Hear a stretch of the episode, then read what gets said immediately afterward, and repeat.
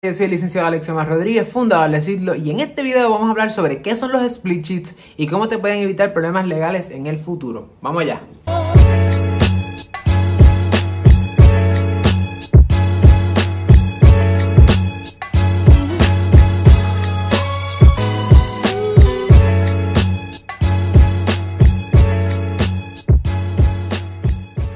Realidad es que en la industria de la música las canciones más exitosas son el resultado del de un trabajo colaborativo, ¿verdad? Donde más de una persona trabajan sobre una composición o sobre un máster. En cualquiera de las dos situaciones es importante que las partes estén claras, quienes ayuden, ¿verdad? Quienes colaboren sobre esa pieza, sobre esa obra, quiere pertenecer a quién.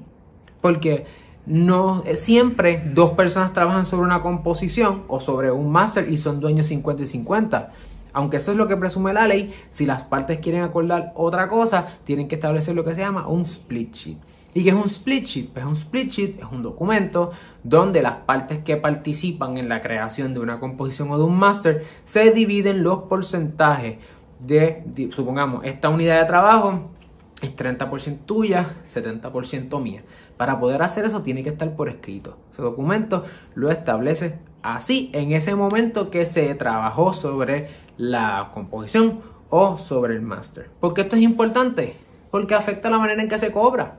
¿verdad? No es lo mismo ser 30% dueño del máster que 70% dueño del máster es importante que entonces todo eso se ponga por escrito. ¿Cuándo debo establecer un split sheet? Bueno, pues obviamente cuando trabajes con otra persona, aunque esa otra persona sea tu primo, que le hizo un solo de guitarra, que sea tu primo que a lo mejor eh, toca batería y entonces él le añade un corte particular a la composición, ah, bueno, no a la composición, sino al master cuando están grabando.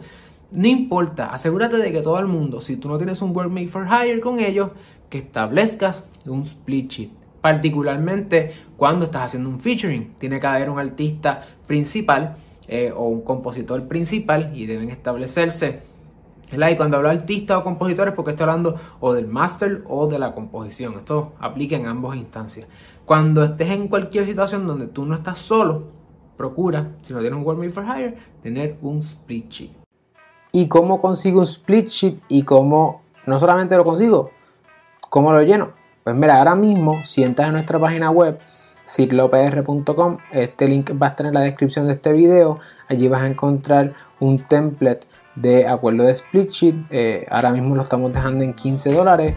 Una vez haces la orden, vas a tener acceso para que lo puedas bajar. Es un documento en PDF y en español. Fácil de utilizar, básicamente, una vez eh, recibes el documento, vas a poner la fecha en el cual se hace, las partes entran en este acuerdo, el lenguaje es bien sencillo, se pone cuál es el nombre de la composición, el nombre de las personas que hayan sido los compositores, en cómo se van a dividir eh, la composición. En el caso del master es lo mismo, simplemente pueden hacer la aclaración de que es un master. En, si lo hicieron dentro de un, estudio de grabación musical, pues pueden también poner la información en el, en anejo B. En el anejo A va la información individual y detallada de estos compositores. Y aquí está la representación, garantías y el acuerdo de que la composición en efecto es una composición limpia de cualquier eh, posible reclamación de terceras personas, porque a lo mejor se utilizó un sample o material de otra persona. Cada compositor dice, mira, lo que hemos hecho aquí es de nosotros y eh, está limpio de cualquier infracción en la, ¿verdad? en la mejor en la medida de lo posible. Además, importante, se establece que este acuerdo se rige por las leyes de Puerto Rico. Las partes que sean firman, si hay más partes, pues se añade en el anejo A, que es la información específica de estos compositores, se pone el nombre, la dirección postal, teléfono, correo electrónico, fecha de nacimiento, número de seguro social, eh, compañía editora, cuál es el publisher de ese compositor, el porcentaje que le va a tocar, eh, la afiliación si tiene algún tipo de PRO, si tiene ASCAP, BMI, CISAC o si tiene cualquier otro, pues ponen aquí al lado cuál es el otro.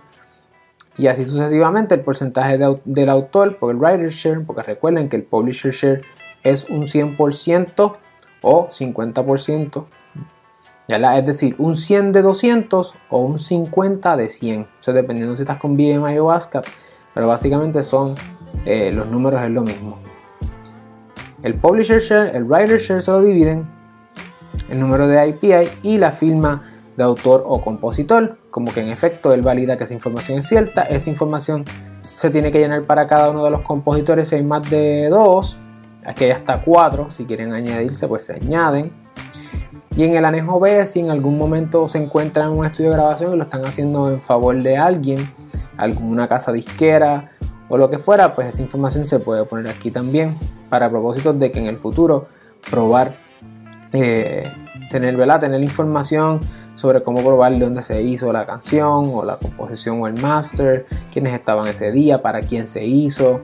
Esta información se pone aquí para propósitos de que mientras más información, pues más fácil en caso de que haya algún tipo de issue en el futuro. Así que básicamente eso es lo que es spreadsheet, no es otra cosa que dividirse el bizcocho eh, entre las personas y evitar así en el futuro una reclamación. En este caso, ciertamente hay un entendido de que ustedes son coautores o co-compositores. Eso, si hay un work for hire, pues eso no se utiliza. Si te gustó este video asegúrate de darle like, suscríbete a nuestro canal de YouTube, dale a la campanita para que todos los miércoles que subimos videos puedas recibir el contenido y por favor compártelo con otras personas para que la comunidad de creativos y de empresarios en Puerto Rico pueda aprender a establecer, crecer y proteger sus negocios, particularmente su propiedad intelectual. Igual si tienes comentarios o sugerencias, ponlas en la sección de abajo y de esa manera lo puedo contactar ya sea directamente ahí o en video futuro. Así que hasta la próxima y gracias.